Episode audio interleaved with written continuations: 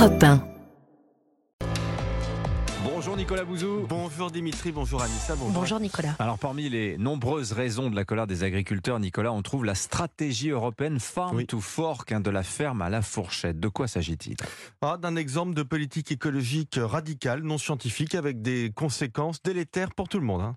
Le plan euh, Farm to Fork, c'est la partie agricole donc du Green Deal, hein, c'est le pacte vert, le grand plan écologique de l'Union européenne qui est euh, en train d'être décliné progressivement dans les 27 euh, États membres. Farm to Fork, c'est la politique qui, à l'horizon 2030, prévoit de réduire de 50% le recours aux pesticides, de 20% l'usage d'engrais chimiques, de 50% les ventes d'antibiotiques pour les animaux d'élevage et de consacrer 25% des surfaces agricoles au bio. Alors, tout ça, c'est très bien sur le papier, mais enfin sur le papier seulement, parce que dans la vraie vie, ça nécessite de diminuer notre production agricole et donc d'importer davantage de produits étrangers qui ne sont pas soumis à ces règles. Alors hier matin, dans les colonnes du Figaro, le député européen François-Xavier Bellamy évoquait une politique de décroissance. Est-ce qu'il a raison? Ah, il a parfaitement raison et les premiers à nous avoir avertis, ce sont les Américains. Alors évidemment pas par euh, grandeur d'âme, hein, simplement.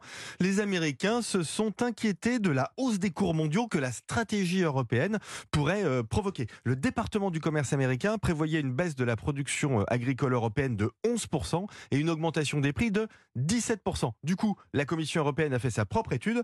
Bah, en fait, elle a confirmé hein, la baisse de la production. Toutes les études ont confirmé la baisse de la production, notamment dans l'élevage. Mais euh, la Commission a affirmé que c'était pas trop grave parce que de toute façon, il fallait manger moins de viande.